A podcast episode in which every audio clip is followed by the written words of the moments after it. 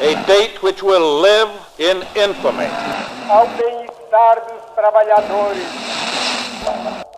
Você está ouvindo o História FM.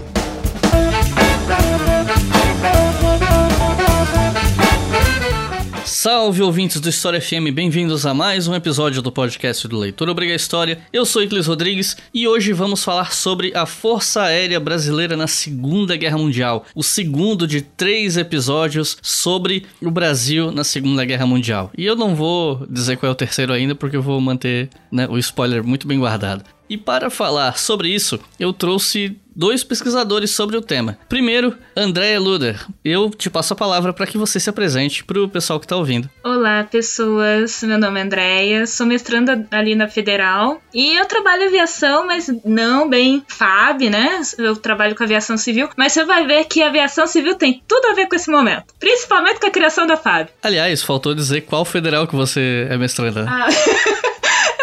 mestrando ali Federal do Paraná, né? A criatura aqui, né, vai defender daqui uns dois, três meses, já tá, né? Loucura nível mil. E conosco aqui também, Heitor Henrique, também da Universidade Federal do Paraná. Então, Heitor, fique à vontade para se apresentar para o pessoal. Olá, bom dia, boa tarde ou boa noite, depende do horário que cada ouvinte está nos acompanhando. Eu trabalho com a Força Aérea Brasileira na Segunda Guerra Mundial desde o mestrado. Agora sou doutorando pela Universidade Federal do Paraná e agradeço muito ao convite que o Iclis me fez. Desde já, muito obrigado. Então é isso. Vamos conhecer um pouco mais a atuação da Força Aérea Brasileira na Segunda Guerra Mundial depois dos comerciais.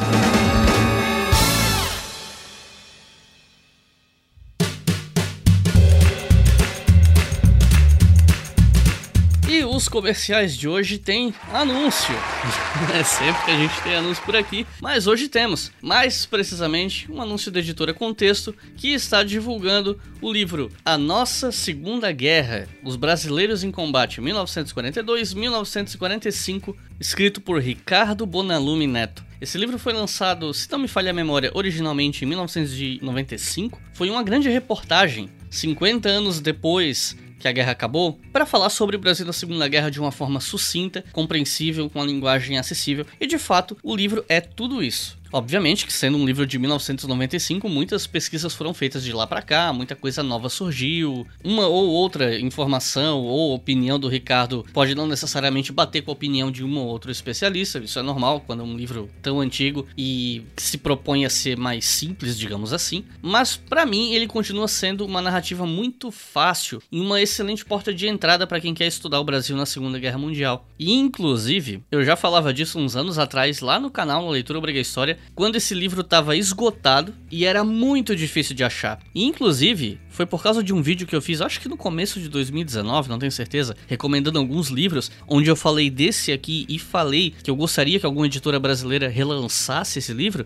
é que a Contexto viu o vídeo se interessou, foi atrás, conseguiu autorização para publicar, viu a obra, gostaram e hoje tá aí no mercado editorial. Então eu fico feliz que uma produção minha de alguma maneira ajudou a trazer esse livro de volta, que é um livro que eu gosto e como disse, antes mesmo do relançamento eu já recomendava, então eu não tô recomendando só porque é anúncio. Tem vídeo meu lá no canal para provar isso para vocês. E eu fico muito feliz de que esse livro tá de volta, acessível para todo mundo. Se vocês comprarem esse livro no site da editora Contexto, com o cupom Obriga História 30, vocês ganham 30% de desconto na compra desse ou qualquer outro livro até 31 de dezembro de 2021. É um cupom que dura o ano todo e que você pode usar em qualquer compra que você fizer no site da Contexto. Não faz muito tempo que um rapaz veio falar para mim que não estava conseguindo usar o cupom. Eu não sei se ele digitou errado ou o que, porque foi uma pessoa só, mas se você que está ouvindo tentar usar o cupom e der algum erro, entre em contato direto com a editora Contexto que eles te ajudam a resolver, beleza? Então fica aqui a minha sugestão para a leitura do livro A Nossa Segunda Guerra. E claro que eu não posso deixar de falar sobre a nossa campanha no Apoia-se, que é o que de fato financia esse podcast aqui. Aliás, não só esse, os nossos outros podcasts também, como Colunas de Hércules e o Estação Brasil. Inclusive, se você não conhece esses podcasts, procura aí na sua plataforma de podcast favorita, que eu tenho certeza que você vai gostar se você gosta de história feita com profundidade e qualidade. E os nossos novos apoiadores e apoiadoras são Ana Rafaela, Lucas Fernandes, Mauro Molina, Luiz Fernando Silva, Stefânia Darling, Michel Graciano, Otávio Henrique, Luiz Eduardo Petri, Paulo Leão, Gabriel Edé, Jorge Elisa, Juan Ribeiro, Diogo Micaelia, Mariela Rezende, Rafael Aires, Rocine de Araújo, Alex Fabiano, Oswaldo de Moura, Christian Cardoso, Jonathan Silva, Ana Carolina Machado, Kelson Oliveira, Samantha Lugli, Ed Júnior Barbosa, Luciano Bezerra, Arthur Gonçalves, Rodrigo Novaes e Pedro Vilar. Muito obrigado, pessoal, por apoiarem o História FM e os outros podcasts da casa, logicamente. E se você que está ouvindo quer ter o seu nome lido no próximo episódio e quer apoiar esse projeto, acesse apoia.se barra Obriga História. Assim você financia todos os projetos produzidos pelo Leitura Obriga História. A partir de R$ reais você já pode fazer isso e com R$ reais por mês você pode ouvir esses podcasts com antecedência. Esse podcast, por exemplo, os nossos apoiadores já puderam ouvir na sexta-feira passada. Então corre lá e apoia o nosso podcast. Agora chega de papo e vamos pro episódio.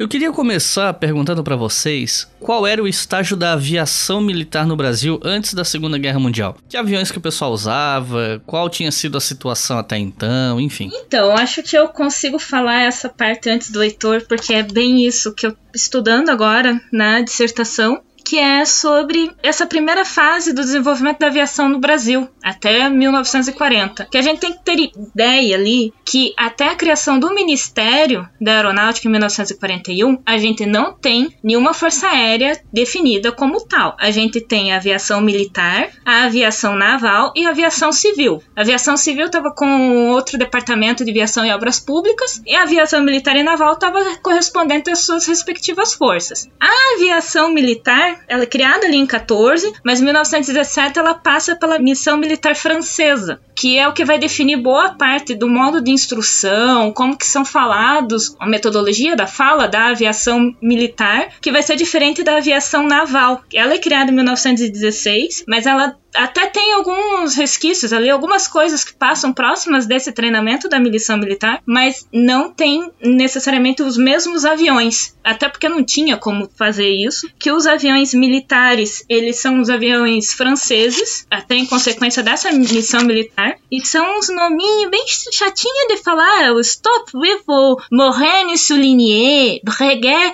14 a 2, Spad 7, Newport, aviões bem franceses, já a aviação naval vai usar hidroavião. Até seria meio irônico eles não usarem hidroaviões, né? Mas são hidroaviões de instrução americanos, italianos, alguns alemães, que são alguns Dorniers, os italianos são os Mach 7 e 9, que são dois caças, e os americanos são mais que os aviões de instrução, os Curtis, os primeiros Curtis, os F-5L, os N-9, que também são tudo avião de instrução, que é os aviões da aviação militar. E por que que, né, essa missão francesa era para padronizar, começar a organizar organizar todo é uma questão do exército que se iniciou essa missão militar, ela começa dentro do exército para padronizar os modos de operação. Tem toda uma história que não vou adentrar tanto assim nessa parte dessa missão francesa, mas na aviação eles começam a tentar criar um padrão de operação dentro dos militares ali, né, do exército. E a naval ela fica mais cuidando, sobrevoando, fazendo sobrevoos, cuidando de costa. E algo muito interessante é que é tudo voo visual. Então você não tem voo por instrumento, é tudo visual. É voo que o cara tem que seguir a carta, olhar a bússola, né, a carta aeronáutica, seguir a bússola e também ver os pontos que estão marcados na carta, tipo, olha, uma casa amarela, então isso significa que agora eu posso virar à esquerda. Esse ponto tá marcado na carta, porque como não tem um instrumento, eles só vão no visual. E isso só vai mudar aqui pro Brasil quando a Panam, Pan American Airlines, empresa americana, começa a usar instrumentos dos Estados Unidos e vem a Panair, né? A Panair e a Panam começam a usar voos por instrumento. Mas isso é só em 1938, 39, já entrando em 40. E, seguindo aqui, né? Esses eram os aviões e a atuação principalmente era proteger costa e iniciar né, o processo do desenvolvimento da aviação militar. No Brasil praticamente não existia, né? A aviação é uma coisa que começa a crescer muito forte aqui a partir da década de 20 e é a partir dos anos 30 que você começa a ter a aviação que vai atuar como correio aéreo. A aviação no Brasil é o que vai fazer o processo de integração nacional. Tanto a aviação militar, principalmente com o CAN, que é a aviação correio aéreo militar, e aos eventos, as companhias aéreas. A gente vai ter a Sindicato Condor, que é a empresa alemã, a gente vai ter a NIRBA, que é americana, depois se torna Panera na década de início da década de 30, que é comprada pela Panam, a gente tem a Varig no sul, a VASP em São Paulo, e também vamos ter a Air France, que era a antiga Lacotaire, que vira Air France, e ela começa a fazer esses voos, além de levar passageiros, né, um pequeno início de transporte aéreo, mas também faz bastante transporte de correio aéreo. Então, a década de 20, 30 é o primeiro início de integração nacional e é tudo feito via aérea. E esses voos eram praticamente costa a costa, né? Você vai voar costa a costa, vai seguir o litoral e vai fazer voo de cabotagem. Você também vai seguir rio adentro. Você não tem muitos voos, considerar de certo modo como a gente vê hoje que é o voo terrestre, de pista, de ponto. Você vai ter a pista, mas é terra batida. Os pousos são só diurnos, mau tempo você não voa. Noturno, então, você também não voa. Não tem a mínima possibilidade de voo noturno nessa época. Então, o que a gente pode dizer é a aviação brasileira, antes da Segunda Guerra,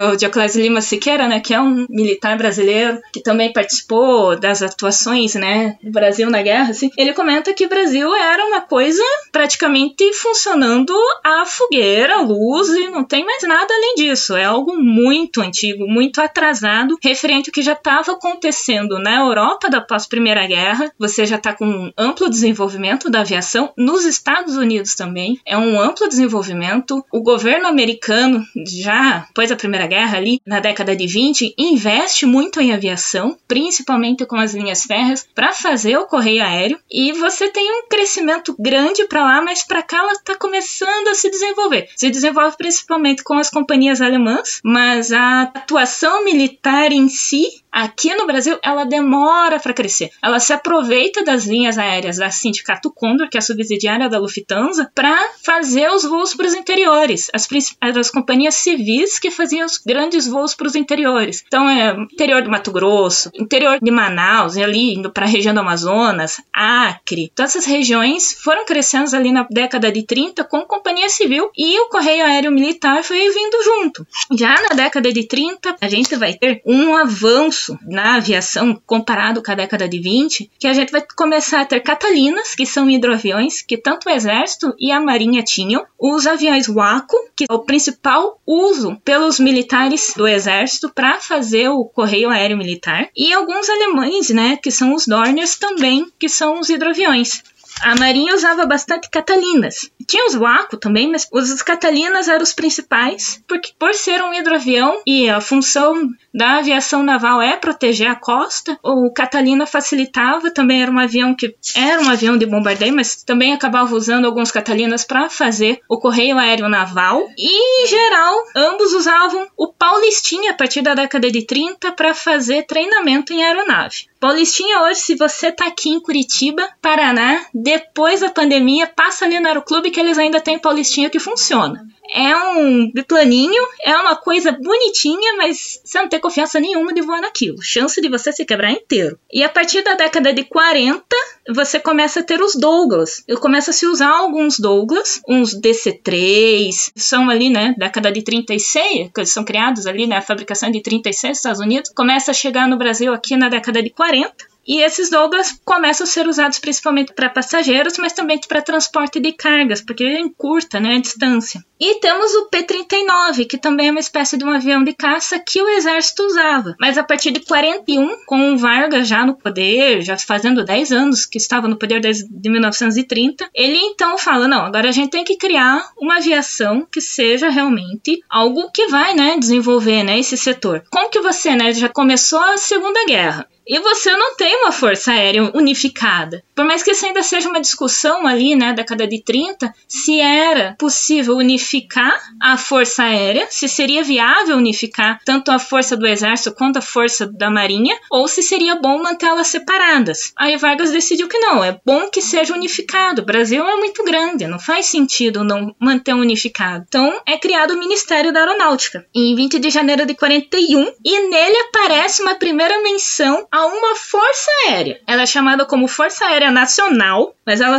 passa a ser reconfigurada, né, como FAB em 22 de maio de 41, que daí ela tem o nome como Força Aérea Brasileira. E nesse grupo de Força Aérea Brasileira que a gente vai ter então a criação da junção, né, da aviação do Exército e da aviação naval. Vai ter ainda membros das armas, né, do Exército da Marinha que vão preferir manter uma aviação pertencente né, ao Exército ou à Marinha sem pertencer à FAB. Quem que é escolhido, né, para ficar como ministro? É o Salgado Filho. Vargas, muito inteligente, ele decide: não, não vou colocar nenhum militar, nenhum do Exército nem na Marinha, vou colocar um civil. Civil que se vire. Mas Salgado Filho já era amigo de Vargas, já se conheciam. Salgado Filho já tinha ficado no Ministério do Trabalho. Então já era ali, né, amiguinhos e gaúcho também, né? Então, fechou. Salgado Filho ficou responsável então por resolver todo o problema que teria referente às duas forças, porque você não poderia dar privilégio ao exército, à marinha, como que você vai reorganizar, né, esse setor. Então, eles começam como fosse assim, do zero. Mas os aviões que eram considerados do exército da marinha passam a ser da FAB, que são aqueles Catalinas, que são os P-39, que são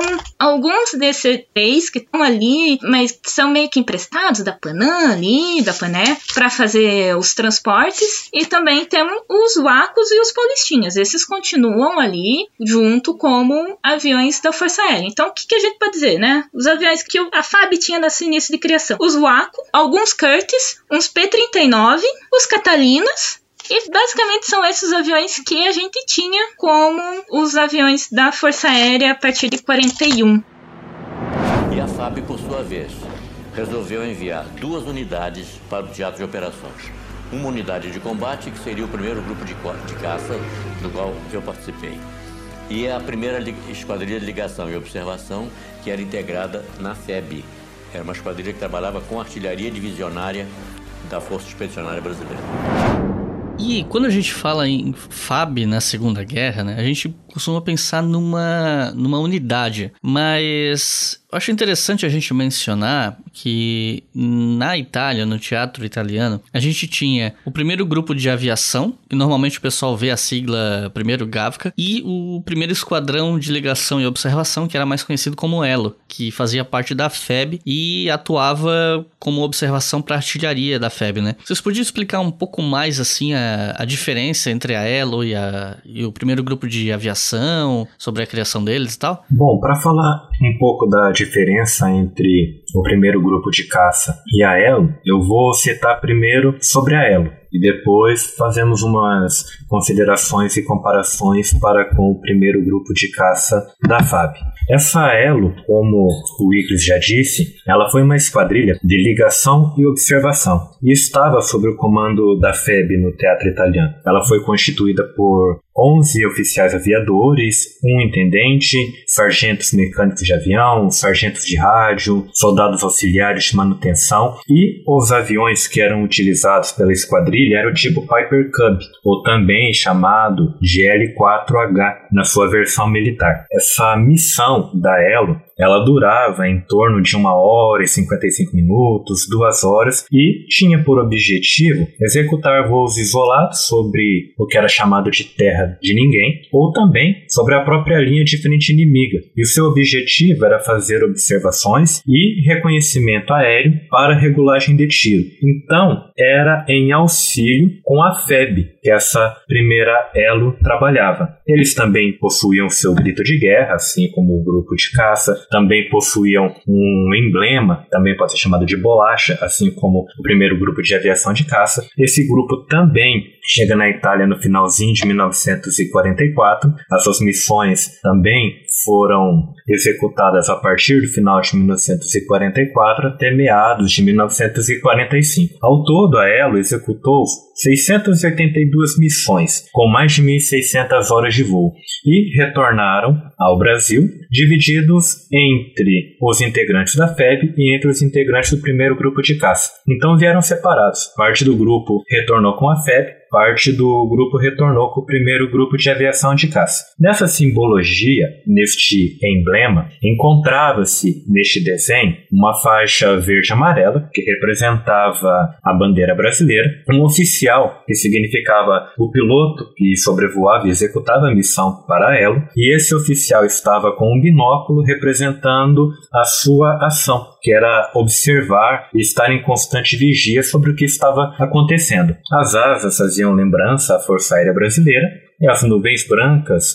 em alusão à paz que se desejava, e o fundo azul que representava a imensidão do céu, e a sua frase era olho neles. Comentário a ser feito sobre a Elo é que ela é um pouco menos estudada em relação à FAB e também em relação ao primeiro grupo de aviação de caça. Os estudos em relação ao primeiro grupo de aviação de caça são maiores, mas de uma forma geral, antes de comentar especificamente sobre esse primeiro grupo de aviação de caça, e já que eu comentei nesse assunto, os assuntos relacionados à história militar brasileira, principalmente durante a Segunda Guerra Mundial, está tendo um grande crescimento de interesse e publicações de alguns anos para cá, da década de 2000 para cá. Antes disso, eles eram restritos às universidades que estavam ligadas com instituições militares ou aniversários de grandes datas de eventos militares da história do Brasil.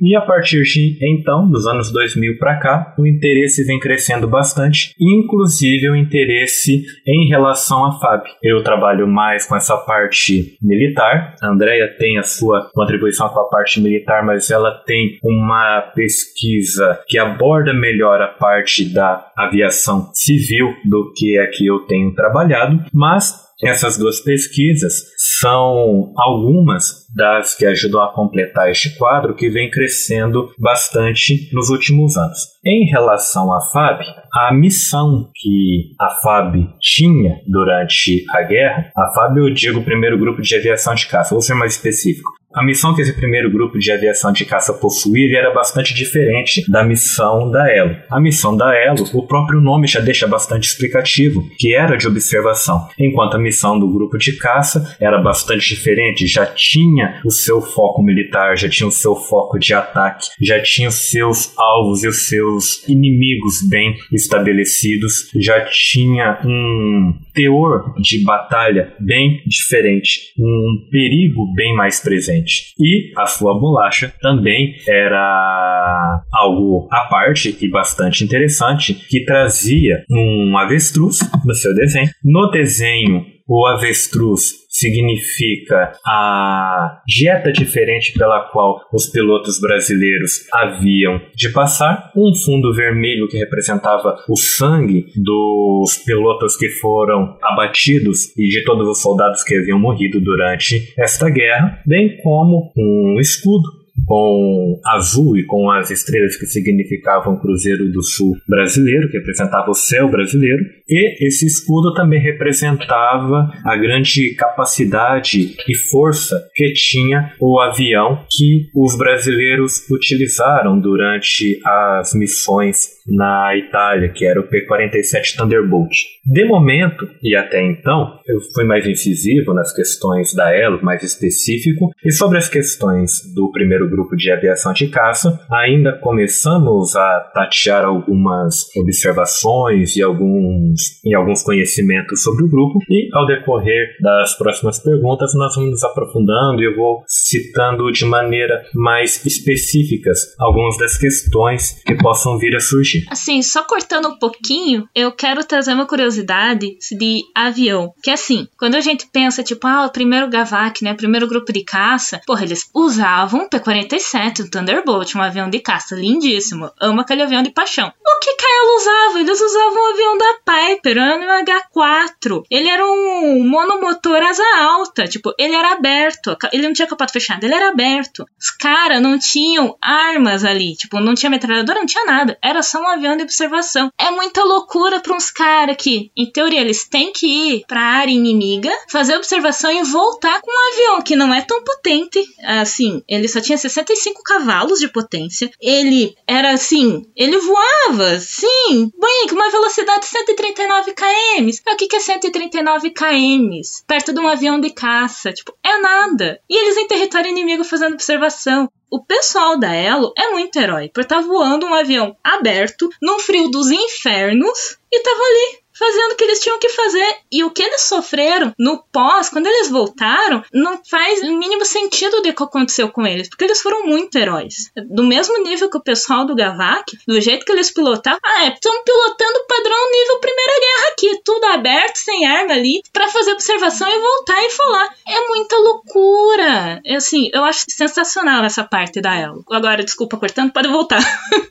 e só para completar essa informação que você falou sobre eles terem sido heróis e toda a experiência que eles tiveram não foi muito bem valorizada, porque a Elo ela foi dissolvida por um simples boletim. E isso antes mesmo dos integrantes estarem retornando ao Brasil. Então essa grande diferença de atuação é significativa. O que foi colocado no pós-guerra para a Elo também é significativa e triste. E de fato, algumas pesquisas sobre a Elo ainda aparecem, mas em número muito pequeno. Então, é uma unidade aí que fica uma dica, fica aí um conselho que é muito necessário que o estudo sobre a Elo ainda possa crescer, ainda possa avançar, para que podemos saber mais o que aconteceu com eles. E como é que foi a parte de bastidores de criação do primeiro grupo de caça? Pensando aqui na relação entre Brasil e Estados Unidos, né? Porque os aviões que o Brasil usava eram, em geral, aviões dos Estados Unidos, e isso, logicamente, não era dado de graça, né, para os brasileiros. Então, como é que foi essa formação de um grupo de caça moderno, apto para lutar no teatro italiano? Pensando aqui na relação Brasil-Estados Unidos mesmo, né? É, essa parte Brasil-Estados Unidos, ela começa já a ser construída aqui, né, pessoal do solo, mas já com. Eu vou trazer um pouquinho da minha pesquisa, porque assim, é algo incrível como os Estados Unidos já estava preocupado com a questão nordestina, antes mesmo de tipo de Vargas pensar em mandar alguém para Itália. Os Estados Unidos já prevendo que talvez fosse dar muito errado o nazismo, todo problema que desse ali na Europa, e principalmente com medo da expansão da indústria alemã aeronáutica, ele começou a investir no setor aéreo. Isso ali já na década de 30 porque toda a América Latina era cria dos alemães. A Lufthansa foi criada ali já em 29, 30, né? Tinha várias empresas, aí o governo alemão falou: ah, cansei, não quero tantas empresas assim e criou a Lufthansa alemão, né? Que depois que você descobre que é tipo, Hansa é a liga, Lufthansa, então é ficar, né? A liga do ar, mais ou menos, né? Bem grosso modo.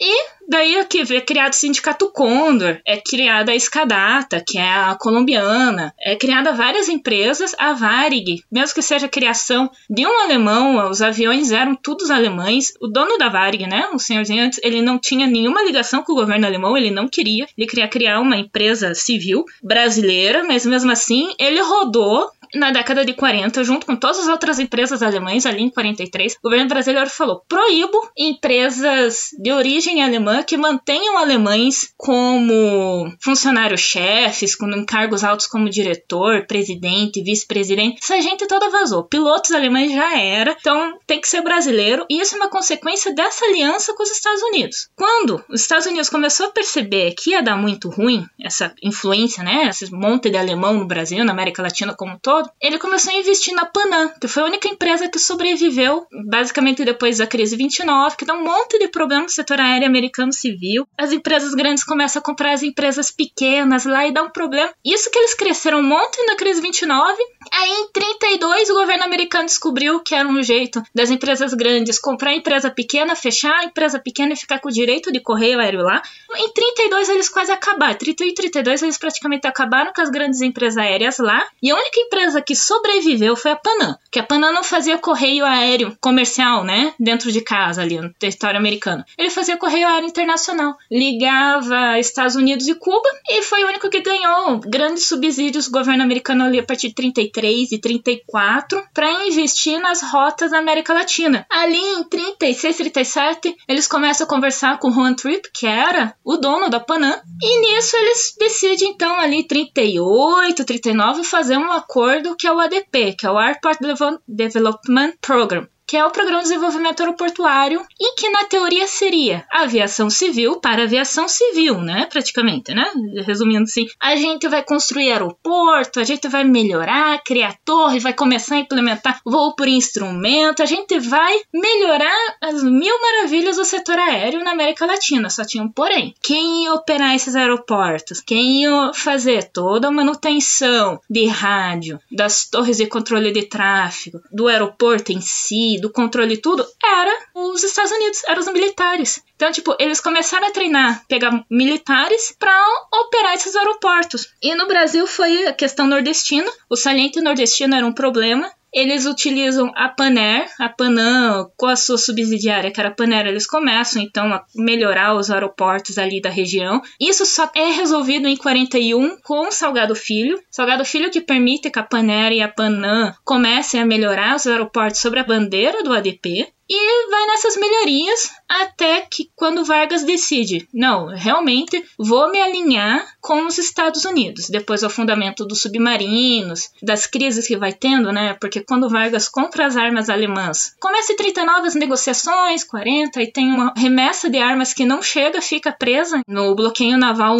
inglês. Vargas, então, ele começa, né? Aquela dualidade do Vargas, né? Todo lado do americano, lá, todo lado do alemão. É um problema que os americanos não gostam, eles tentam resolver isso de diversos modos. E um jeito de tentar controlar, né, o que vai estar tá acontecendo, né? Essa política do Vargas, eles usam a Panam e a Pané para dar uma monitorada no espaço aéreo, para ver, né, os aviões alemães, para ver quantos, como que tá a rota da Sindicato Condor, né? E quando Vargas decide não, depois do fundamento submarinos, dos submarinos ali, eles fazem um acordo, né, do Brasil e Estados Unidos eles então começam a negociar sobre o Land Lease, que é o empréstimo e arrendamento. Nisso vai entrar os equipamentos aéreos, mas são os equipamentos voltados agora para o setor militar. O que, que, são? São praticamente os aviões, os motores e o treinamento do pessoal. Não é só assim, ah, pilotos, tudo bem, nós temos os pilotos. Os pilotos passaram pelo treinamento dos aeroclubes, porque a maioria dos aeroclubes no Brasil eram coronéis do exército ou da marinha que davam aula, então algumas partes do treinamento não tinha muita diferença. O que diferia mesmo eram as especificidades, né? Que um aeroclube vai voltar para o civil, mas o, o, militar e o naval também, né?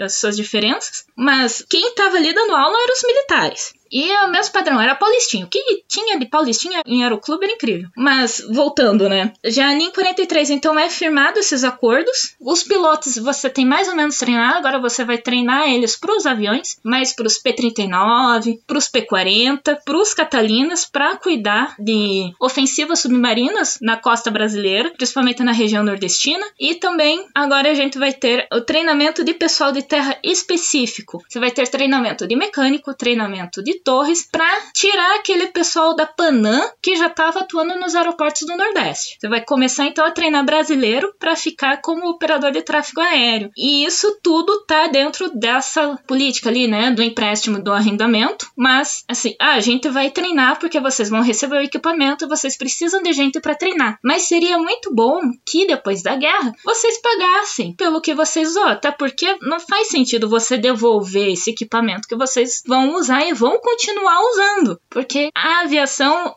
até para esse setor militar ali nesse momento, está se começando a se organizar, o espaço aéreo vai começar a se organizar a partir de 44, 45, e os equipamentos que os Estados Unidos estão entregando, como as torres, as torres de rádios, vão ser importantes para depois da guerra, até para a aviação militar. Então, eles começam a organizar todo um setor para eles de mercado. Esse momento, né? Ah, eles ficaram juntos, né? Essa relação foi muito muito boa para os dois? Foi, para o Brasil foi bom. Brasil, o que ele não tinha em 20 anos ali, ele conseguiu rapidamente, ele se atualizou, né? O setor aéreo militar se atualizou muito, mas em contrapartida a gente ficou muito refém no pós-guerra de ter que comprar esses equipamentos. Os aviões não havia como não comprar, é algo que você precisa, teria que se manter. Tanto que no pós-guerra houve encomendas de outros P-47, de outros Thunderbolts, encomendas de mais aviões de militares para se manter, né? É sempre atualizado até ser criado a Embraer aqui no Brasil para voltar, né, para o desenvolvimento da nossa aviação militar, não ficar dependendo tanto do externo, mas essa força aérea, ela moderna, ela só é criada com essa associação dos Estados Unidos e Brasil por meio do empréstimo e arrendamento. E quando eles vão para a guerra, são, os aviões são emprestados e arrendados. E quando eles voltam, o Brasil tem que pagar esses aviões, os Pipers da Elo, coitados, pagou, mas perto do valor de um P-47 é quase indiferente, é minúsculo o preço do aviãozinho da Piper. Então, o grupo ele foi criado com treinamento americano, se ignora todo o treinamento francês. Partes do treinamento francês é aproveitado, né, dessa origem militar francesa, né, treinamento de aviação militar, mas praticamente todo ele se torna americano. Basicamente, o que eu vou dizer assim é: o Brasil, entre 43 e 44, ele sofre uma incrível americanização. Não é nem uma padronização, é uma americanização mesmo desse setor.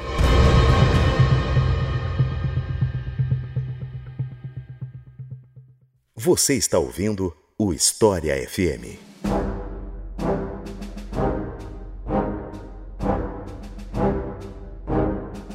Houve recrutamento para formar o grupo de caça ou todos os pilotos eram voluntários? Eu pergunto isso porque para a formação da FEB teve, logicamente, gente que se voluntariou, mas muita gente foi convocada, foi obrigada a ir para a guerra. Como é que foi isso para a formação do primeiro grupo de caça? Eram todos voluntários ou teve recrutamento também? Olha, para a formação do primeiro grupo de aviação de caça, houve as duas formas de se chamar o pessoal que ia trabalhar. Houve o recrutamento e também houve de forma voluntária. A formação deste primeiro grupo de aviação de caça brasileiro, ele teve início com um recrutamento voluntário. Nessa primeira parte, buscava-se então escolher entre os indivíduos que haviam se inscrito para essa atividade, indivíduos que já tivessem uma determinada experiência de voo e também um certo conhecimento da mecânica desses aviões que se utilizariam. Até porque a ação que eles iriam desempenhar, as atividades que eles iriam desempenhar, exigiam uma certa qualificação. E esses primeiros voluntários tinham essas qualificações. Eles tinham essa experiência por já terem trabalhado trabalhado no Correio Aéreo Nacional ou por também já terem trabalhado nas antigas aviações que era a aviação militar do Exército, também a aviação militar da Marinha. Então houve esses primeiros que se voluntariaram e também houve um recrutamento. E para a formação deste grupo, a gente deve levar em consideração que 48 pilotos participaram da atuação brasileira na Itália, no teatro de guerra, e também houve todo um pessoal de terra, que eram os controladores de rádio, os que ajudavam a consertar qualquer problema mecânico que esses aviões poderiam desenvolver, e eram aproximadamente 450 pessoas. E para essas 450 pessoas que não eram pilotos, mas eles também precisariam ter ali uma formação específica para poder lidar com as possíveis avarias que esses aviões pudessem ter. Em um primeiro momento, foi realizado na inspeção de qualificação para a formação deste grupo a busca de algumas qualidades ou de alguns critérios que eles tivessem a seguir. E desses critérios, tinha também critérios de algumas doenças que eles poderiam ter. Então, os principais casos diagnosticados dentro desse grupo foi de daltonismo e falta de dentes. Isso que pode parecer impressionante, mesmo para a formação de uma unidade que se pretendia escolher pessoas de uma qualificação superior. Mesmo em pessoas com essa qualificação, os problemas dentários foram encontrados.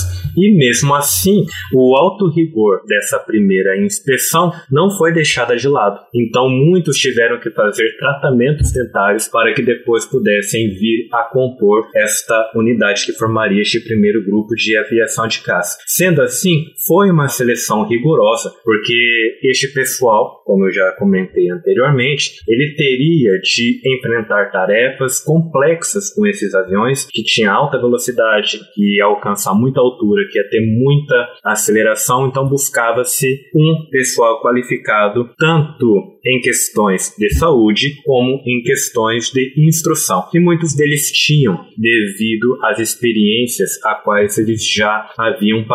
E também pela formação. Era necessário que eles tivessem uma qualificação educacional diferenciada para as atividades que eles desempenharam. E eles vinham, provavelmente os pilotos, a maioria deles, vinham de famílias já abastadas. Um exemplo, o Rui Moreira Lima, que escreveu Senta Pua, que é praticamente a porta de entrada para se saber o que aconteceu com a Força Aérea Brasileira na Segunda Guerra Mundial. Ele era filho de advogado e a família dele era uma família já com algumas posses. O Torres, por exemplo, que foi um outro piloto brasileiro e o piloto que mais desempenhou missões durante a Segunda Guerra Mundial, tinha o conhecimento de mais de cinco línguas. Então, estes pilotos já tinham uma formação diferenciada. Isso mostra, fazendo um contraste com a FEB, por exemplo, um contraste bastante diferente. Os pracinhas que comporam o quadro da FEB não possuíam uma origem sociológica, vamos dizer dessa maneira, tão abastada ou com tanto diferencial educacional quanto esses possuíam. A FEB, por exemplo, ela já era um retrato muito mais natural do que representava a sociedade brasileira daquela década de 1940. Uma sociedade com baixa qualificação educacional, uma sociedade com dificuldades econômicas bastante grandes. Então aqui dá para a gente perceber essa diferenciação entre os grupos sociais brasileiros. Os grupos que compunham a FEB representavam de maneira mais parecida que realmente era a sociedade brasileira.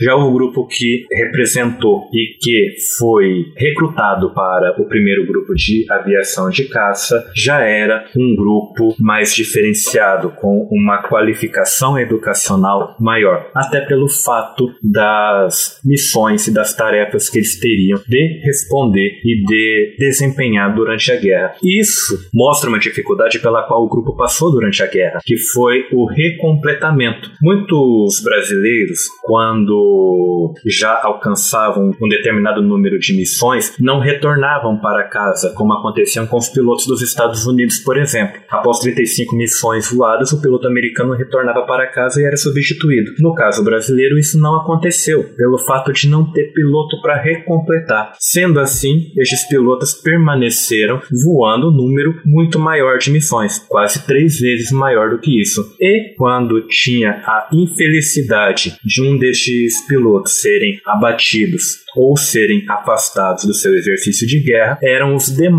que tinham que dividir entre eles essas missões que esse piloto não poderia desempenhar. Então, essa foi uma grande dificuldade pela qual o grupo brasileiro passou, este recompletamento. Mas assim, desculpa, Heitor, te cortar. Assim, essa questão do recompletamento, a gente não pode falar, né? Tipo, ah, piloto, é parte difícil, né? É preferível, né? Os norte-americanos tinham uma política. É preferível perder o avião do que o piloto. O piloto se demora para se fazer, né? Treinamento e tudo mais. Mas a política brasileira ali, Vargas, pessoal ali, né, do alto comando na guerra não tava afim de fazer o recompletamento da FAB, mas estavam longe de querer fazer isso. Isso, assim, é nítido porque eles começam a pensar num grupo de recompletamento quase no final da guerra. E assim, tudo bem, é importante, né, ter esse pessoal, mas quando eles mandam esses pilotos, sinceramente, na minha opinião, né, da pessoa que só leu ali por cima assim, eu não consigo ver o governo brasileiro, Vargas, o exército ali, o pessoal, por mais que o Nero Moura pedisse, tivesse, né, uma voz forte ali,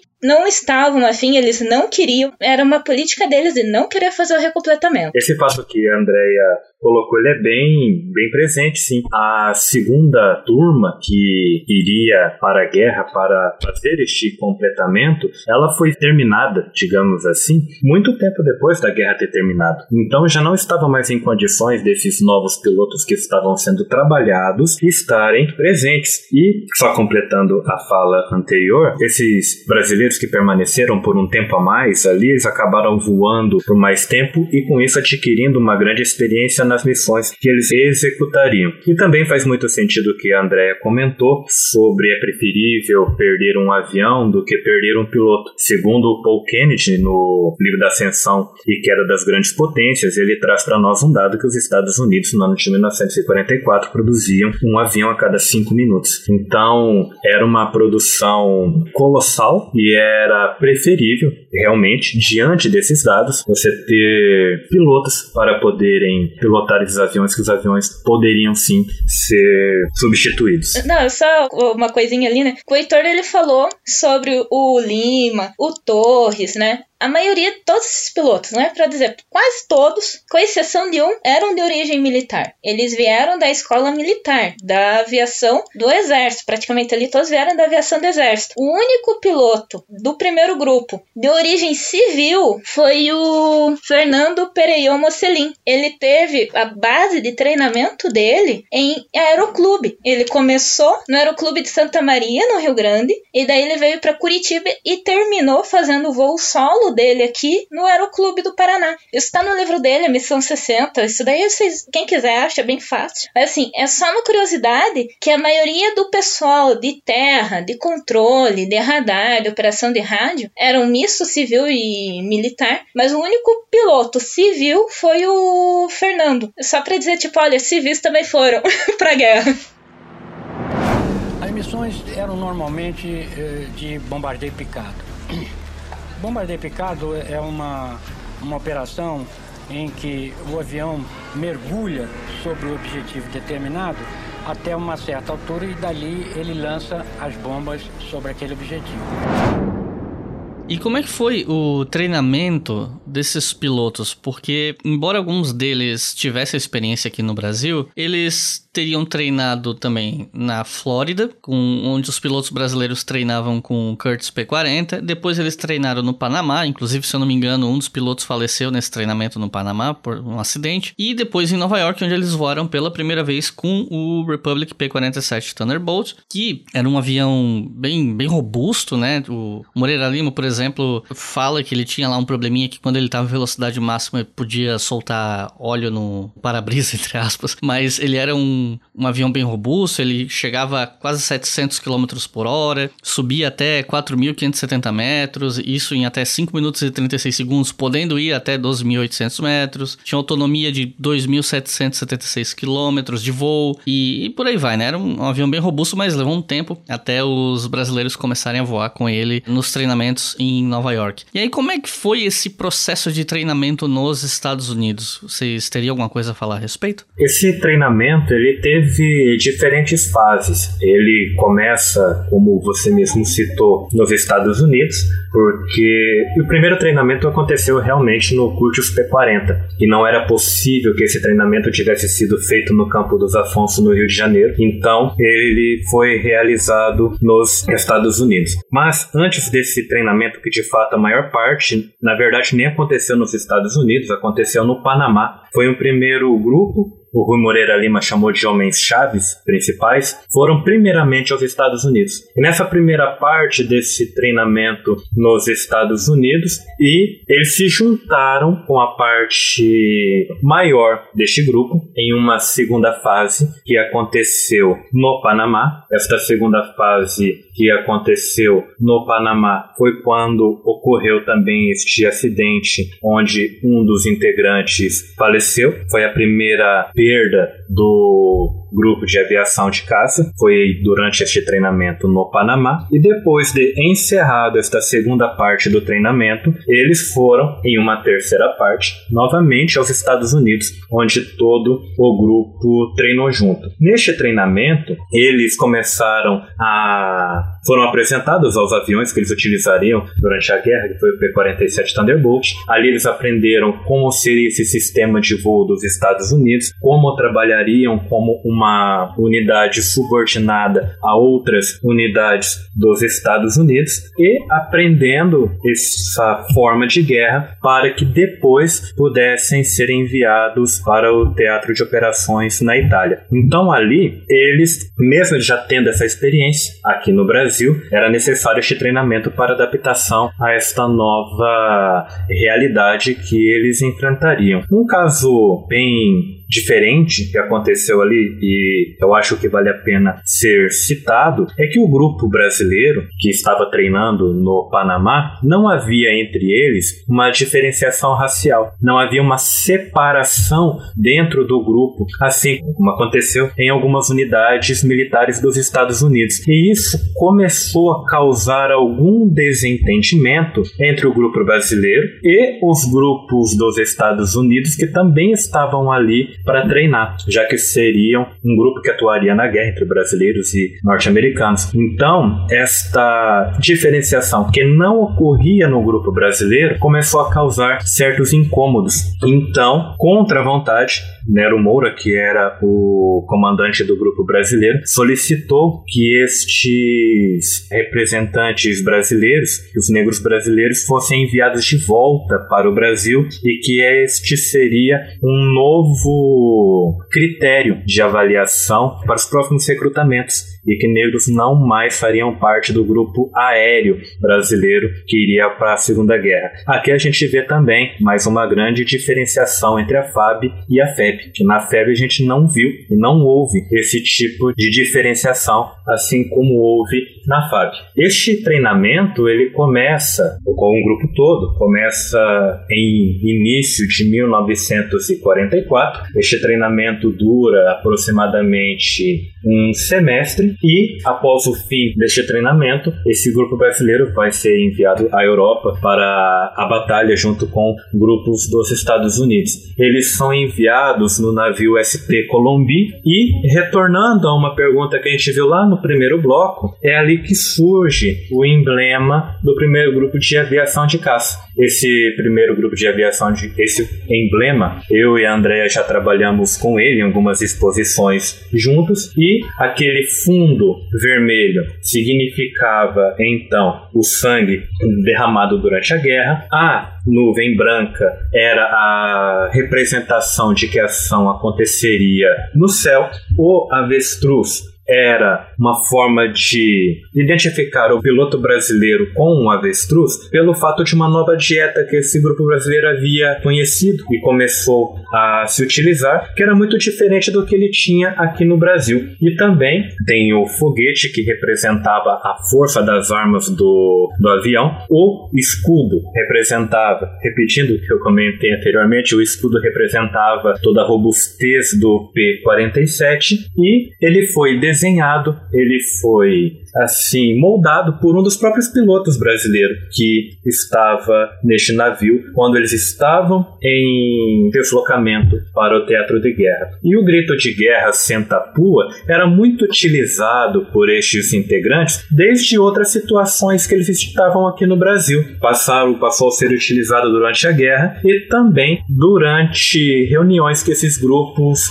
e que esses pilotos fizeram no pós-guerra. E o próprio Sentapua se tornou o título do livro de memória do Rui Moreira Lima, que é aí o primeiro contato que a maioria das pessoas tem com este grupo durante a guerra. Só para falar um pouquinho do avestruz ali que o Heitor comentou, é que ele é uma espécie de uma zoeira amigável. Porque assim, o avestruz foi baseado num dos colegas ali, do pessoal ali do primeiro grupo que era o Limatão, um dos pilotos, e ele tinha o nariz muito pra frente, era magro, alto, um narigão assim bem grande. Aí, o Fortunato, ele achou que fosse uma boa fazer, né, baseado no Limatão. Aí, o avestruz, que é representado do primeiro grupo, é o Limatão. Só pra dizer assim, tipo, é uma zoeira relativamente amigável ter a sua fisionomia transformada num avestruz que representou esse primeiro grupo. Só pra dizer que zoeira never ends entre eles ali. Sim. E deixa eu sair um pouco desse treinamento e a ida para a Itália. Eu queria voltar, retroceder um pouquinho para falar sobre a defesa da costa brasileira por pilotos brasileiros aqui, que defendiam a costa de embarcações, mas principalmente submarinos uh, alemães. E aí eu queria que vocês explicassem um pouco para o pessoal que está ouvindo, que é leigo no assunto. Afinal de contas, como é que você enfrenta um submarino com um avião? Como é que era esse enfrentamento na costa brasileira com os pilotos que ficaram aqui defendendo a costa? O que se usa, né? Que era o que eles usavam para fazer o voo de patrulhamento de costa era os Catalinas, os Catalinas americanos. E ele é um avião de bombardeio. Como que você sabe que tem um submarino? É assim, completamente. Eu vou, vou aqui falar a sinceridade. Eu descobri, assim, por mais que a gente estude muito e veja, mas foi no podcast do Jovem Nerd com o, o Figueiredo, Felipe Figueiredo, do Tucano, falando sobre os submarinos e tal, e eles explicaram como que funcionava e tal. Nem lembro qual é o episódio, mas assim, o submarino, uma hora e meia, ele teria que subir, submergir, né? Ele teria que subir, né? Pra fazer a troca de ar. E então ele não ficava sempre submerso, ele ficava ali navegando, ele só submergia para realizar os ataques. Então os aviões que estavam fazendo o patrulhamento da costa, eles tinham que ficar atentos a qualquer sombra estranha que estivesse no mar. Se não é uma baleia, é um submarino. E como geralmente esses submarinos estavam relativamente longe da costa, então eles não estavam submergidos, eles estavam com a parte de cima para fora da água. Então eles sabiam onde estava o submarino. Foi num desses que o Torres, antes de ir se voluntariar, né, antes de ser criado voluntariado para o Gavac, ele era piloto de um dos Catalinas que atingiu um dos submarinos alemães que estavam na costa brasileira. Então, eles no Overnight Tapachula, que são as histórias do Torres, ele conta como que foi a localização o 199, né? O 199 contando como que foi a localização. Acharam o submarino, foi um outro avião que achou o submarino. Aí eles mandaram por rádio, achamos o submarino, eles mandaram o Catalina, que é um avião de bombardeio. O Catalina foi e antes deles perderem o submarino, né? Eles bombardearam, atingindo o submarino. Então eles conseguiram salvar a tripulação do submarino que ficou presa aqui no Brasil. E esse foi o primeiro afundamento que conta pro Torres como a missão mais incrível para ele, o afundamento desse submarino alemão. Mas eles ficavam sempre cuidando dessas grandes manchas que apareciam no mar, principalmente, né? Porque o que o submarino alemão estava fazendo na costa brasileira? Ele estava cuidando dos é, navios americanos que partiam do saliente nordestino, ali da região nordestina, em direção à ponta da África. E o que é bem interessante nessa rota, que essa rota ali até 1941 era a rota da Lufthansa. A Lufthansa tinha um voo atlântico, que é incrível, né? Como que um avião dessa época faz um voo atlântico, né? Mas eles tinham um voo atlântico que saía de Berlim. Berlim ele fazia alguns pequenos pousos ali na Europa. Na Europa, saindo ali da França, ele ia Paris, Dakar, Dakar meio do Oceano Atlântico, onde tinha um navio de catapulta, né? Ele pegava o avião, tirava do mar com uma grua, colocava em cima do navio, que é como se fosse um pequeno porta-aviões, mas só para o avião conseguir ter uma pista de rolagem para conseguir um pouquinho de velocidade e já decolar e vinha para o Brasil. Então, além dessa rota, né, que a Lufthansa acabou deixando de utilizar já ali em 41, 42 ali já não conseguia mais utilizar essa rota, os submarinos passaram então a fazer essa rota para cuidar dos navios americanos que saíam da América do Sul ali do Nordeste brasileiro para a África com suprimentos para as tropas. A função desses submarinos era afundar qualquer navio americano ou qualquer outro navio que fosse de envio de suprimento. Então a questão era tentar afundar ou evitar que houvesse um ataque a esses navios. Então era um patrulhamento e defesa de costa, para se evitar também o ataque a navios que estivessem ancorados nos portos. As estatísticas comprovam. A porcentagem de perdas em ataques a objetivos no solo é muito maior do que nas missões de escolta ou interceptação. No combate aéreo, luta-se contra um inimigo em igualdade de condições. No ataque ao solo, o avião está vulnerável, em linha reta de bombardeio, restando ao piloto aguardar o momento certo de soltar suas bombas e recuperar a altitude, escapando como pode da artilharia antiaérea. Na Itália, a atuação da FAB começou em outubro de 1944, né? A atuação da FAB que eu digo o primeiro grupo de caça, né? E uma coisa que muita gente pode não saber é que na aviação, um piloto ele só pode ser classificado como um mais se ele abater cinco aeronaves inimigas e nenhum dos pilotos brasileiros se tornou mais porque os brasileiros não foram para lá enfrentar aviões, né? Eu honestamente nem sei se tinha algum piloto brasileiro enfrentou algum avião da Luftwaffe. Eu acho que se tivesse sido o caso, essa história seria mais conhecida, mas enfim. Quando os brasileiros chegaram na Itália, o que sobrava da aviação alemã estava focada em defender outras frentes porque o teatro italiano era mais fácil de defender com poucos recursos. Então os alemães ficavam normalmente posicionados em cima de montes, em lugares altos, especialmente ali na linha gótica, e fica mais fácil de defender, né? Na prática, a função da Wehrmacht na Itália era segurar o avanço aliado, e os aviões alemães eram mais urgentes para lutar em, contra os soviéticos no leste ou com os demais aliados no oeste. Então, eu queria perguntar para vocês, o que, que, exatamente os pilotos do primeiro grupo de caça faziam na Itália? Bem lembrado que você comentou que, no caso, quando os brasileiros e os pilotos brasileiros estiveram na Itália, não havia mais uma ação aérea por parte do eixo naquela região. Já haviam sido direcionados para outras frentes de batalhas com maior visibilidade e com maior impacto. No caso, o primeiro grupo de aviação de caça, ele na Itália, ele foi utilizado como unidade de caça-bombardeiro.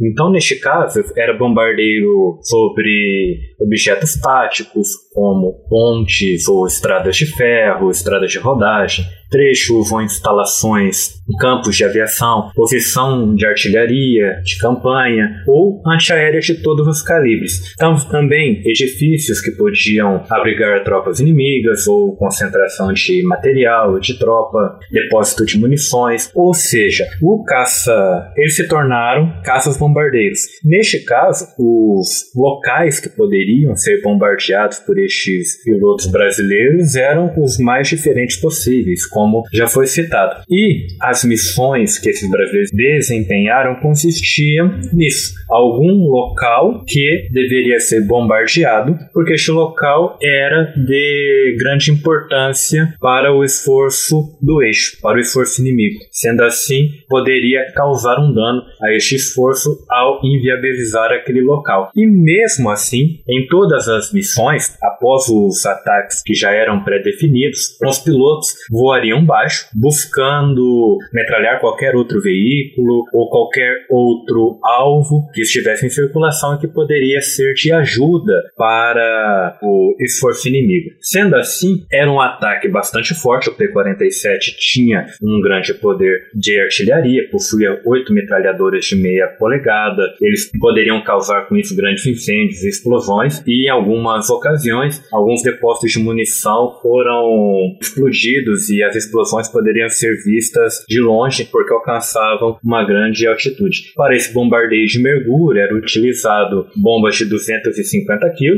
e cada avião conseguia conduzir duas sob as asas deles. Sendo assim, era esta a missão que esses pilotos brasileiros desenvolveram durante a sua passagem pela Itália. E alguns pilotos eles acabaram se destacando e seus nomes foram mais lembrados, às vezes nem tanto pela importância da missão que eles representaram, que eles desempenharam, mas até por casos diferentes. No caso, a missão número 59 do Rui Moreira Lima, ele estava com o objetivo de metralhar e bombardear algumas posições, e quando ele estava realizando essa missão, a antiaérea foi muito forte, atingiu o avião do Rui Moreira Lima, ele teve que fazer um pouso forçado pelo fato do avião dele ter sido atingido e ter sido atingido no motor, já na sua comunicação por rádio com colegas, os colegas falaram para ele pular, que tentar salvar o avião naquela ocasião ali seria muito perigoso, mas foi isso mesmo que ele fez. Ele conseguiu pousar o avião e neste pouso o trem de pouso não abriu, o que dificultou ainda mais o pouso dele. Então foi um pouso muito complicado, muito difícil, muito arriscado e depois de ter pousado em comemoração a esta atitude que ele teve e por esta tarefa que ele conseguiu cumprir, ele ficou em coma alcoólico de tanto tomar tomar vodka. Esse coma alcoólico de tanta vodka que ele ingeriu foi muito perigoso e causou um risco à saúde dele bastante grande. Então, essa missão dele é lembrada por este fato peculiar. Mas também temos outras missões de outros pilotos que ficaram lembradas. Teve o piloto, só me lembrar o nome dele, ele era o Luiz Lopes Dornelles. Ao executar a sua missão de número 89, veja que já é um número muito maior do que aquilo que a gente comentou antes. No dia 26 de abril de 1945, já perto do fim das ações no Teatro de Guerra Italiano, ele já havia terminado a sua missão, ele já havia concluído, e no retorno para o campo de pouso, ele relata aos colegas pelo rádio que ele vai atacar mais um alvo. E quando ele desceu para atacar, era um depósito de munição. E quando ele explodiu uma bomba, aquele depósito de munição como um todo explodiu, o avião dele se perdeu no meio da explosão e ele não conseguiu sair da explosão e ele faleceu. Então ele faleceu depois de ter completado a sua missão de número 89. Foi uma das perdas que o grupo brasileiro teve. Outra missão bastante importante, na verdade, ela nem foi realizada no Teatro de Guerra Italiano. Foi o que André acabou de comentar, do Torres, que teria afundado o submarino na costa brasileira. E também outras missões a quais os brasileiros desempenhavam, eles eram atingidos pela artilharia antiaérea, com isso saltavam do seu avião. Quando caíam em espaço amigo, eles retornavam depois de uma grande caminhada até a sua base, e quando caiu em mãos inimigas, como aconteceu com dois dos pilotos brasileiros, eles ficaram em campo de prisioneiros até o final da guerra. Então, essa, esses talvez sejam os fatos que marquem um pouco mais a missão e a atuação desses pilotos brasileiros, já que eles não estiveram envolvidos em batalhas diretamente entre caças, como as que aconteceram em momentos anteriores da guerra, mas em outros teatros, eu quis dizer.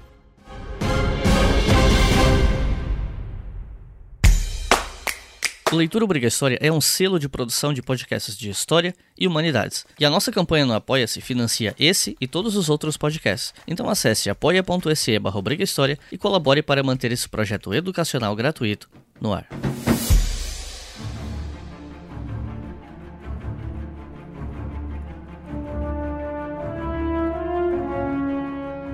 Quando a gente lê sobre a FEB na Itália, vem muito à tona os relatos de como a FEB tinha uma relação amistosa com a população italiana local. Tem muitos relatos de febianos, por exemplo, compartilhando comida com famílias italianas que passavam fome e tal, até porque a Itália estava devastada nesse momento. E aí eu queria saber como é que era a relação da FAB com a população local, com os italianos. Tem algumas histórias que se destacam nesse sentido? Bom, nessa questão, o Brasil, quando chegou à Itália, ele chegou e ficou acampado na região de Tarquínia, mais ao sul. Quando os aliados foram avançando em direção ao norte, naturalmente os brasileiros também mudaram seu acampamento e passaram a ficar estabelecidos na cidade de Pisa. Ali, o seu contato com a sociedade local foi muito maior do que no acampamento anterior. Ali em Pisa nem podemos falar que eles ficaram acampados, eles estavam hospedados. Eles ficavam em situações bem superiores em relação às que eles ficaram em Tarquínia. E o contato com a população maior, com a população local, sim, foi muito maior naquela ocasião. Havia sim a doação de comida, de alguns chocolates para crianças ou de parte de suas rações. Os brasileiros, ao final de um dia de missões, visitavam os bares locais e com isso tinham contato com as pessoas que ali trabalhavam, que ali frequentavam também. Era um ambiente de guerra, era um ambiente que estava já estressado por tudo que estava acontecendo. Os brasileiros eram cordiais e abertos a estes contatos, então havia sim esta participação esse contato entre brasileiros com a sociedade local, assim como os febianos tiveram. Mas também tinham seus pontos negativos. É o caso que a André vai comentar agora. O caso que o senhor Herônides da Cruz, ele foi mecânico de P-47, ele foi pra guerra, e num dia, numa palestra ali no Museu do Expedicionário, aqui em Curitiba, ele contando, né, que uma vez ele saiu com uns amigos pra passear na cidade e chegou uma família, né, se aproximando deles, oferecendo a filha deles, prostituição clara, para terem qualquer coisa, em troca de qualquer coisa. É um ambiente de guerra, é um ambiente em que sim acontecia prostituição claramente. Então a gente não pode dizer, ai, eles eram super legais e tudo mais, era um ambiente muito legal e saudável. Longe disso, é um ambiente completamente estressante e é um ambiente em que sim acontecia prostituição. Hoje em dia que seria considerado até pedofilia, né? De crianças, de meninas de 15, 16 anos, 14 anos, e de mulheres em situação de risco, com criança provavelmente para alimentar em casa, com a família inteira para alimentar, marido morreu ou está em algum outro lugar da Itália que não se tem a mínima ideia onde esteja. Então, é um ambiente muito difícil. Né? O Erone ele disse que ele e os amigos dele recusaram, eles deram o que eles tinham para a família, porque eles acharam aquilo a coisa mais horrorosa. E realmente, né, numa situação situação daquelas, para os pais estarem fazendo isso é realmente uma situação muito difícil. E se pensar que provavelmente aconteceram diversas situações, como famílias chegando e oferecendo suas filhas, não só para os brasileiros, na questão da febre, mas também para os americanos, para os outros que estavam ali, né, para os outros exércitos que estavam ali. Então é uma coisa que tem que ser mencionada porque não é tão bonitinha assim essa relação, ela também tem esse outro lado. Sim, inclusive, quando eu entrevistei um dos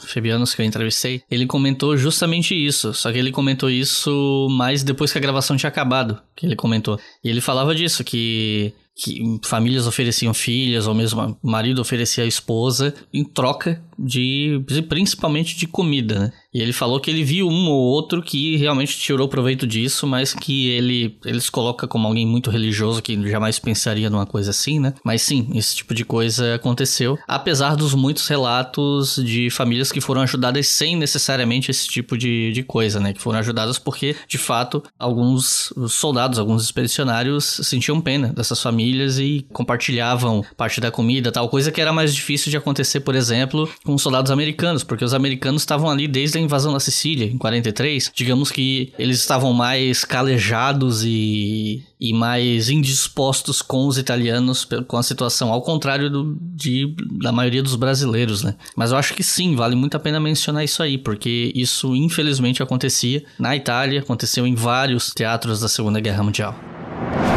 Eu dei uma volta em cima de uma estrada e vi um carrinho pequenininho andando na estrada vermelho. Eu dei a primeira passagem e não atirei. Era hora de atirar em tudo que se movesse, né? Aí saiu um homem de dentro do carro, deu uma volta, quando ele viu o avião indo embora, ele voltou para dentro do carro, mas aí o avião estava voltando. E aí eu tive que atirar. E aí o carro explodiu. E é uma coisa que me repugna até hoje quando eu penso nisso. Coitado, né? Talvez não fosse nem de guerra, talvez fosse até contra os alemães. Morreu.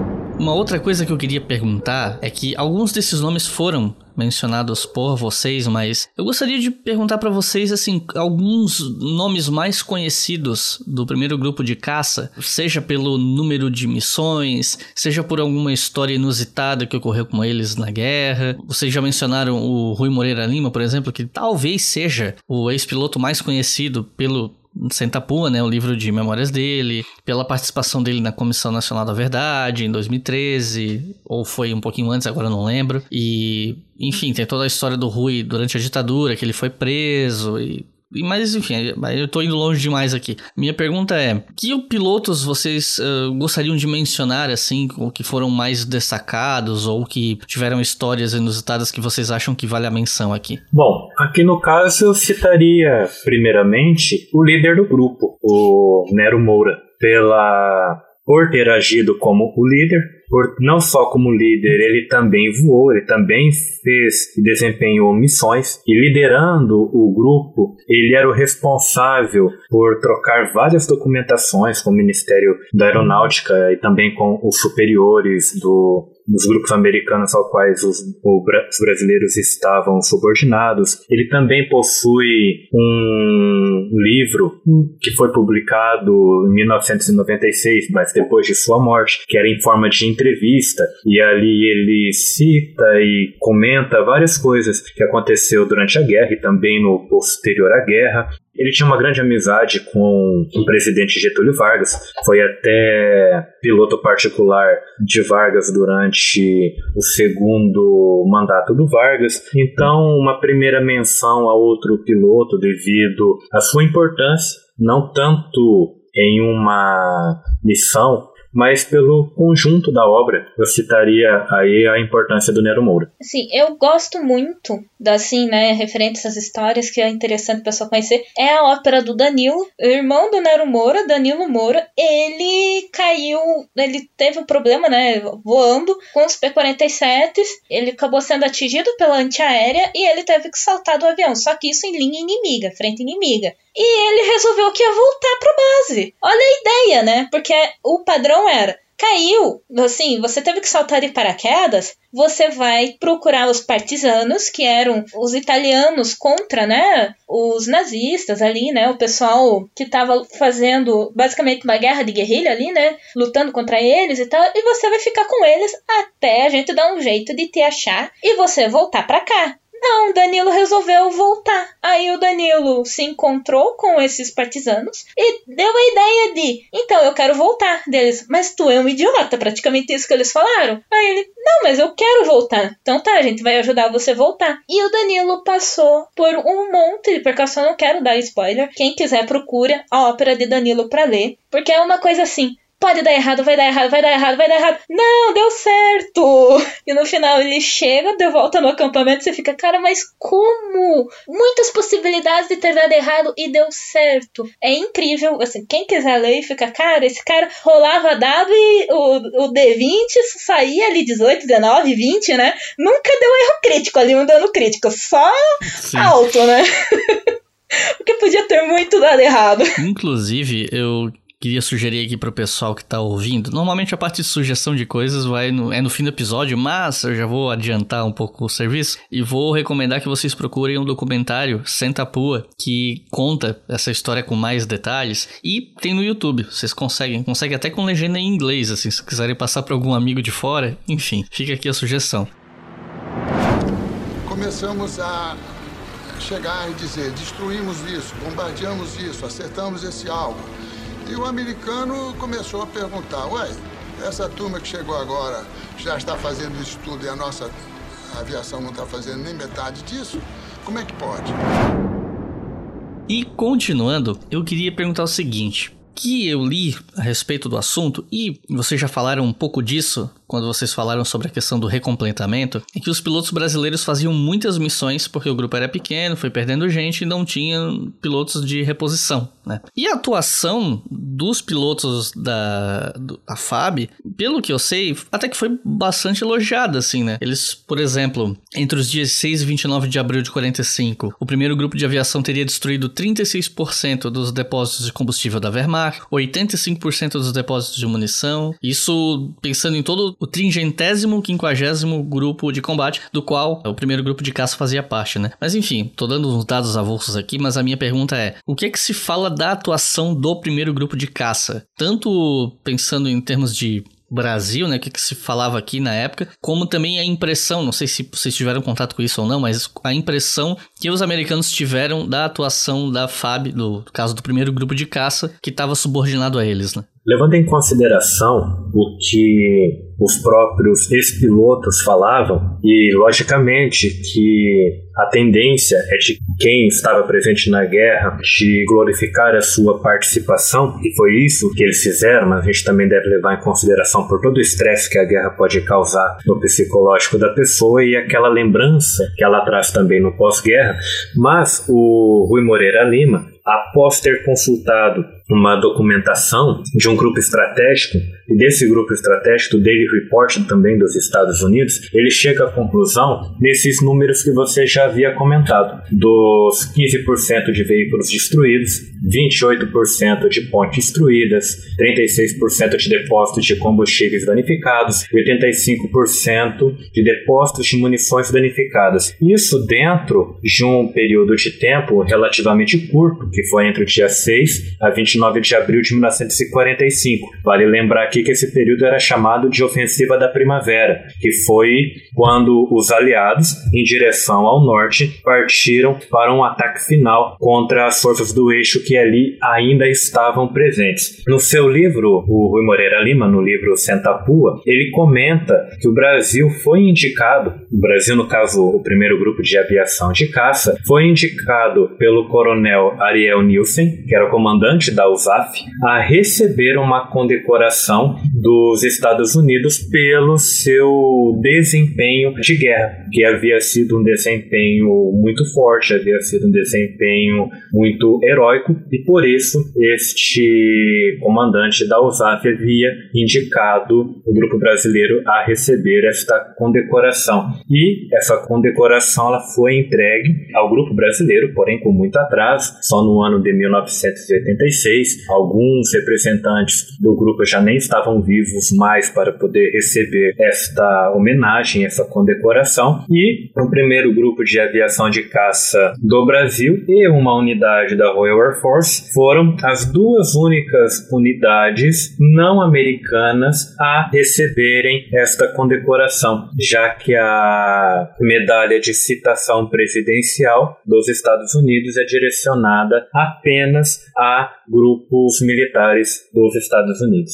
Então, diante disso, a gente pode chegar à conclusão que a atuação do Brasil foi uma atuação honrosa. Pelo fato de estar na guerra e ter cumprido a sua missão, já é uma atuação honrosa, mas pelo fato como essas missões foram desempenhadas e com pequeno número de pilotos, sem recompletamento, eles voando às vezes três a quatro missões por dia e chegando ao final da atuação em guerra com aproximadamente 90 missões, alguns desses pilotos. Então, eu vejo sim como uma atuação digna de ser lembrada, também pelo seu desempenho. Não pode esquecer que dos pilotos brasileiros que não foram para a guerra, ou pessoal que acabou não sendo escolhido, rolou uma inveja, mas uma inveja que o pessoal quando eles voltaram, né, o primeiro grupo voltou da Itália, eles eram chamados entre os colegas, né, de farda aqui no Brasil, não entre o grupo, né, entre os outros, né, chamados como o primeiro grupo de caça-níqueis. Imagina a inveja desse pessoal para tentar diminuir o que eles fizeram. Eles falaram que eles não foram para a Itália para lutar, eles foram para a Itália para passear. E assim, eles, na visão dos americanos, claramente, eles foram os heróis, mas o pessoal brasileiro aqui, com uma inveja, uma dor de cotovelo, chamava eles de primeiro grupo de caça-níqueis. Então eles sofreram na volta um certo uma inveja. Foi algo muito ruim para eles nisso. Isso acaba desgastando um pouco a relação deles do primeiro grupo com os colegas deles que ficaram aqui no Brasil.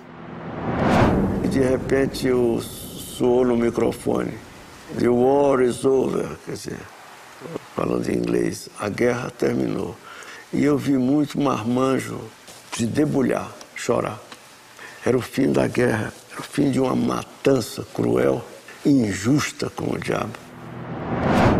E aproveitando que você falou sobre isso, a minha próxima pergunta era justamente a questão da reintegração dos pilotos da FAB depois da guerra. Eu não lembro onde eu li isso, acho que foi no livro A Guerra que Não Acabou, do Francisco Ferraz, mas eu posso estar enganado. Mas eu lembro de ter lido que os pilotos da FAB tiveram alguns privilégios em relação ao pessoal da FEB no que concerne a poder dar entrevista ou falar das experiências deles na guerra, enquanto os febianos em geral receberam várias restrições quando eles voltaram. E, embora eles pudessem ter um pouco mais de abertura que o pessoal da FEB tinha esse tipo de situação, né? Que também aconteceu com a FEB, diga-se de passagem. E aí eu queria perguntar para vocês como é que foi a reintegração dos pilotos do primeiro grupo de caça depois que eles voltaram. Mas isso daí é uma seara. que assim, é uma coisa bem complicada, porque como você disse, bem diferente da FEB, os pilotos, eles foram, voltaram, né, pro continuar com instrução de voo, pilotando, eles começaram então a dar aulas de caça, depois 47, só que teve um pequeno probleminha. Eles voltaram da Itália, ganharam as medalhas, tipo, oh, os pilotos e tal, e de primeiro grupo de caça, eles viraram nono grupo de caça, tipo, what? Como assim? Tipo, nono grupo de caça.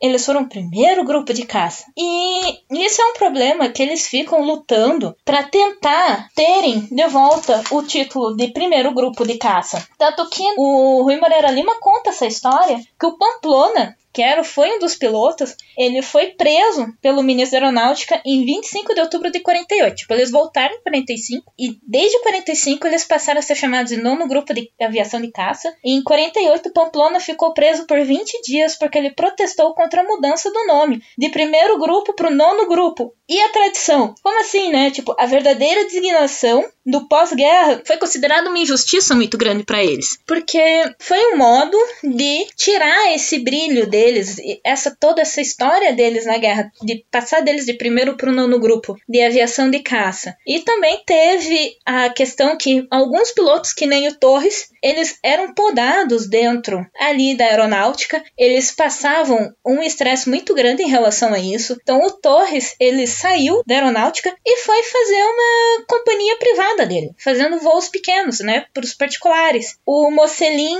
ele foi atuar em outra área, ele deixou de pilotar, ele pilotava somente como recreativo, até porque ele era civil, né, ele não era militar. Foram poucos os pilotos militares ali que permaneceram dando aula, alguns acabaram morrendo em instrução de voos com seus P-47, e também tinha a, essa questão do, ah, você pode falar como foi a atuação do primeiro grupo na Itália, só que você não pode contar tudo, tá? Você vai contar a parte bonita. O que não é bonito você não conta. Então essa reintegração, essa parte que eles são autorizados a falar alguma coisa, ela é bem específica e bem podadinha. O Rui Moreira Lima fala isso, que era uma coisa muito cautelosa, você tinha que ter alguns cuidados de se falar, senão você corria o mesmo risco que o Pamplona, de ficar preso. E o que a gente acaba tendo, né, de bastante de história deles, é os livros que eles escreveram. O que é engraçado porque isso é parte da história da aeronáutica, da Força Aérea. E eles não têm, assim, agora que eles passaram, né, a escrever livros deles específicos sobre o primeiro grupo de aviação, a Força Aérea, mas o que você tem de grosso de informação deles são de livros de memórias que os pilotos escreveram. E isso é muito interessante que tipo, a construção da identidade da instituição, ela passa como, ah, tivemos o primeiro grupo de caça. Ótimo, eles foram para a guerra representaram o Brasil. E acabou. O importante do grupo foi para isso. O que mais ele fez, o que essas pessoas foram, não importa praticamente mais nada para essa instituição. A instituição da FAB, ela só vai pegar aquela partezinha do primeiro Gavac na Itália, a atuação junto com os americanos, tudo bonito, e essa é a história da instituição. Quem eram esses homens? Que, o que eles faziam? Pouco importa. Importa o Rui Moreira Lima que ele escreveu praticamente a Bíblia sobre a atuação, que é o Santa Pua. Santa Pua é tipo a Bíblia deste momento. Para você falar disso, da participação brasileira do Gavac, você tem que falar do Santa Pua. Os outros livros são memórias, que nem essa história que eu falei, né, do avestruz. É uma historinha do Fortunato. Essa é uma historinha que conta como vovô virou avestruz. É o Fortunato contando para os netos a atuação dele na Itália. Todos os outros livros são livros de memórias e a gente não tem um livro, alguma coisa que saia da instituição em prol para contar sobre eles. Agora que a FAB começou, né, a buscar isso, a querer fazer alguma coisa referente a eles, a esses pilotos, a buscar essa memória. O exército, ele se mantém isento. Ele até pode falar que houve uma participação ali do primeiro grupo durante a guerra, mas eles não puxam para eles. Eles falam isso daí é balaio do ministério, da época do Ministério da Aeronáutica a aeronáutica que se resolva com isso. Por mais que tenha algumas atuações em conjuntos, eles não vão falar, não é do interesse deles. A aeronáutica começou a buscar, mas o foco deles é sempre os ministros, a atuação dos ministros, a parte mais política, né? Mas eu fico, mas o primeiro grupo foi algo político e eles fogem disso por conta da instituição, porque a instituição não quer se atrelar a algo político, mas não tem como falar do primeiro grupo, dos interesses brasileiros, dos interesses norte-americanos, das disputas que aconteciam por baixo. Como que você não pode querer falar que sim, esse processo do pós-guerra e desse processo do desenvolvimento da Força Aérea nesse momento é sim quase uma americanização de todo esse setor. A gente pode dizer que posteriormente se produziu reproduz um padrão, né? Se torna alguns procedimentos padrões de alguns elementos da aviação por conta de definições internacionais da aviação. Mas na aviação militar nesse momento, sim, o Brasil passa por um processo de americanização. Não tem como não falar isso. E provavelmente para a instituição assumir isso não é muito legal, porque agora que ela construiu uma cara de não, é a Força Aérea Brasileira, ela é brasileira, uma coisa mais nacionalista, né? E falar que então, todo o treinamento, toda essa base da aviação que veio com eles e que eles ofereceram como instrução nas escolas, no Campo dos Afonsos e até mesmo nos aeroclubes, vieram dessa escola americana, fica feio, né? Fica complicado você falar isso. Então, Entrevistas nessa questão de vocês estão autorizados? Autorizados a falar aquilo que nós, da aeronáutica, liberamos vocês a falar. Além disso, não pode. Tanto que muitos deles acabaram sendo contra a ditadura, os governos militares, eles foram expulsos, outros foram forçados a se aposentar. Isso dos pilotos. Quando a gente vai falar de operação de terra, do pessoal de terra, assim, que controlava a torre, que fazia rádio, mecânico, quem era civil? Então, benção, Спасибо. Tchau e boa sorte. É a mesma coisa que aconteceu com o pessoal da FEB. Quem era já militar conseguiu alguma reposição, ser relocado para o que os americanos já estavam planejando em conjunto com os brasileiros ali no setor aéreo, ali com o ministério, de se construir centros integrados de defesa aérea. Começa já uma discussão do que, que seria isso ali em 45. 47 a gente tem um esboço e já na partir da década de 50 a gente começa a ter a construção do que a gente chama Sindacta. Os cinco Sindactas do Brasil que controla o tráfego aéreo, onde que tá indo o avião, de onde que saiu, de onde que tá indo, faz todo o controle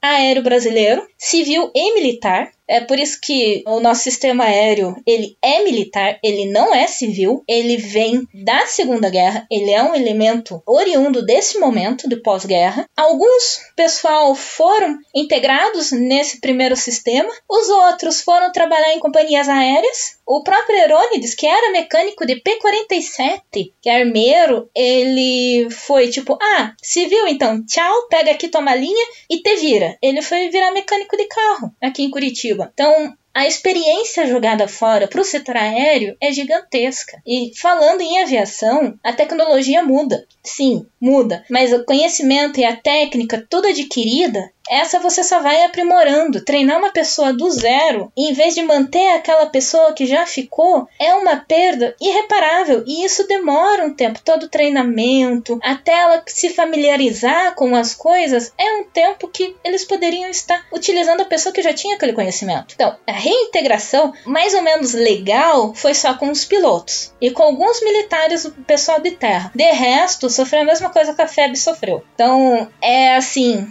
é, é um pouquinho melhor, mas não é tão melhor assim. É, é quase igual.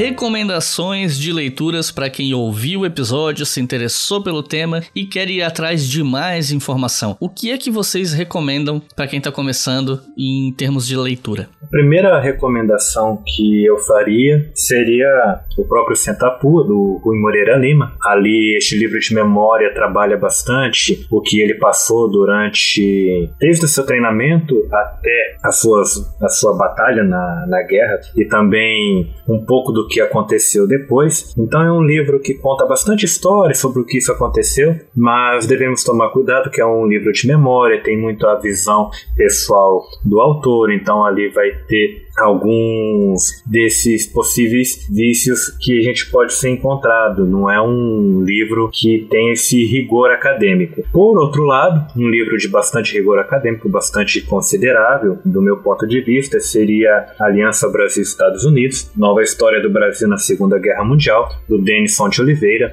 Ele trabalha com o Brasil na Segunda Guerra Mundial desde muito tempo, trabalha sobre a FEB, e este livro ele traz já um debate historiográfico das relações Brasil-Estados Unidos e a participação do Brasil na guerra, traz todo esse debate historiográfico, faz uma introdução e mostra como que essas atitudes políticas que levaram o Brasil à guerra, que financiaram os militares brasileiros, que financiaram parte dos armamentos que vieram para o Brasil, tanto da FEB, ele cita também a FAB. Então é um livro bastante completo para entender de uma maneira mais aprofundada todo este assunto. Então aí eu deixo duas indicações, uma de leitura mais tranquila, de visão memorialística, e outra com uma visão bem aprofundada e com bastante rigor acadêmico, que é o livro do Denis Fonte Oliveira. E eu assino e super concordo com os livros que o leitor falou, assim, o Sentapu e o livro do Denison são extremamente importantes para se entender esse contexto. Mas agora, puxando um pouquinho sardinha pro meu lado, eu recomendo para vocês, quem quiser ler, assim, o Breve História da Aviação Comercial Brasileira é um livro do Aldo Pereira. É um livro maravilhoso, é grandinho, é, mas ele é maravilhoso. Ele fala desde o princípio da aviação no Brasil, de 1919 até 1980. É um livro amplo, gigantesco assim, de informação que ele traz, de entrevistas que ele traz sobre aviação comercial. Que não pensem que a aviação comercial não é importante para este momento, sim, ela é extremamente importante. Então, tem conta todas as histórias de dificuldade do desenvolvimento da aviação, de como ela também está relacionada com a aviação militar nesse momento. Então, eu super recomendo. Quem tiver dificuldades em achar o livro, só me chamar em algum momento ali no Facebook, André Lúcio, vocês vão achar que eu dou um jeito de vocês acessarem o livro. E eu queria recomendar de novo, uma recomendação que eu já dei aqui no episódio, que é o documentário Senta Pô, que foi feito, eu acho que no começo dos anos 2000, não tenho certeza, e ele entrevista vários pilotos que ainda estavam vivos na época, né? Hoje, infelizmente, nenhum dos pilotos que voou pelo primeiro grupo de caça tá vivo, todos já faleceram. Mas na época nós tínhamos vários pilotos ainda vivos e o documentário é tem uma narrativa bem engajante, as histórias são muito bacanas, ele conta cronologicamente essa história do primeiro grupo de caça na Itália. Então, eu recomendo, tem no YouTube para vocês assistirem gratuitamente e tem legenda até em inglês também, né? Se vocês quiserem passar para algum amigo gringo, então fica aí a recomendação para vocês. Pessoal, vocês querem fazer alguma consideração final? Ah, só lembrando que agora eu lembrei o nome do senhorzinho que fundou a Varig, é o Otto Meyer, pouco alemão. Pra vocês terem noção, o que esse senhorzinho sofreu para criar a Varig, aí em 43 chegar o governo brasileiro e falar: "Então, sabe essa tua companhia? Ela não é mais tua". Foi mais ou menos isso. Passou para um outro associado dele que não tinha sobrenome alemão, mas ele foi destituído da presidência de tudo. Criador da Varig, coitado. Foi algo assim que o governo brasileiro fez. A Sindicato Condor passou a ser Cruzeiro do Sul para desgermanizar a linha e tudo mais. Então, foi um processo de caça às bruxas no setor aéreo. Heitor, alguma consideração final? Eu não tenho uma consideração final a fazer, eu tenho mais é um agradecimento comentar um, um pouquinho que eu acompanho o seu trabalho já faz alguns anos. Conheci através do canal do YouTube, o Leitor Obriga História, e depois o podcast História FM. Gostaria de, de falar que admiro muito seu trabalho, que é de grande conhecimento em um momento onde o conhecimento não é levado a sério, onde nós estamos sempre rodeados por negacionismos e conhecimentos superficiais. E julgo que o seu trabalho é muito importante nesse momento. Parabenizo por isso e fico honrado em ter sido convidado para poder participar de um episódio do podcast. Agradeço muito por isso. Foi muito legal ter participado aqui com você do trabalho, foi muito legal ter participado com a Andrea também. Só tenho agradecimento a considerar. Bom, eu é que agradeço a presença de vocês aqui. Foi um pouquinho truncado a gente conseguir marcar, mas finalmente aconteceu. E muito obrigado também a todos vocês que estão ouvindo, que ouviram até o final. Espero que vocês tenham gostado. Gostaria de lembrar vocês que o História FM é financiado pela nossa campanha no Apoia-se. Com dois reais por mês vocês colaboram com todos os podcasts produzidos pelo Leitura Briga História e com cinco reais por mês vocês podem ouvir o História FM e outros podcasts da casa com antecedência. Então é isso, muito obrigado e até a próxima.